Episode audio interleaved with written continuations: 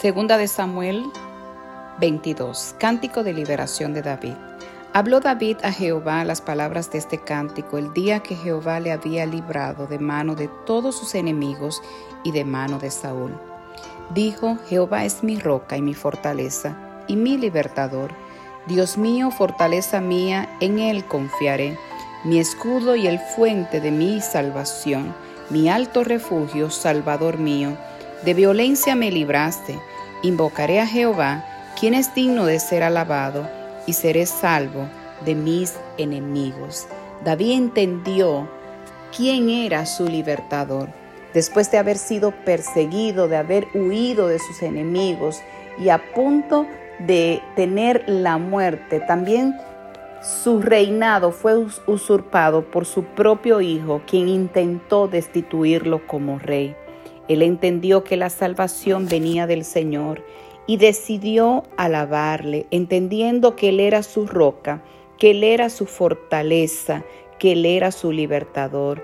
David aplicó este título, alabar a Dios, a la obra de Dios sobre su vida, porque Él había experimentado la liberación de parte de Dios. Dios lo había liberado de Goliat, lo libró de Saúl, lo libró de recaer.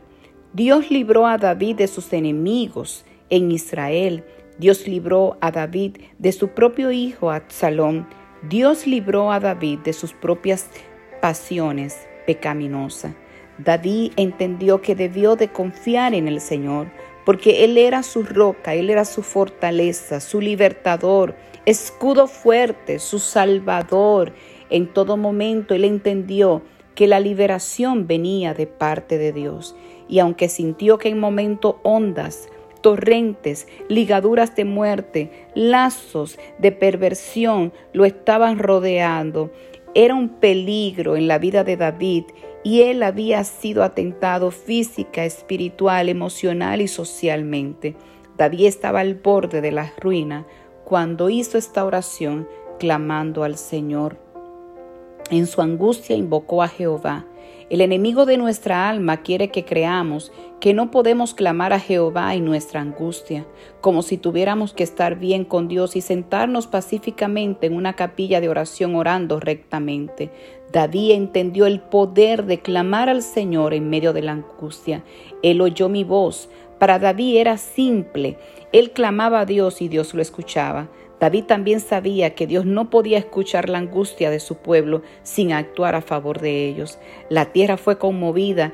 Dios estaba tan interesado por el problema de David que a David le parecía como si Dios conmoviera la tierra para satisfacer su necesidad. Él sabía que al clamar Él enviaría a sus ángeles que lo defendiera.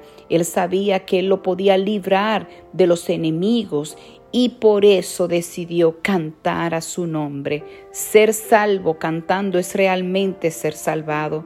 Muchos salvados llorando y dudando, pero David tenía tal fe que podía pelear cantando y ganar la batalla con la canción aún en sus labios.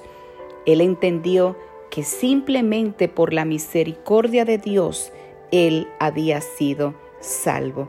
La relación de David con Dios está basada en la gran misericordia que Dios tuvo, no en su propia rectitud.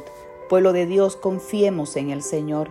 En medio de momentos difíciles que estamos viviendo en esta temporada, es el tiempo de levantar nuestra voz, de reconocer la bondad de Dios, de entender que Él no se ha movido y que Dios sigue estando en control clamar en medio de la angustia y Dios por seguro escuchará nuestro clamor.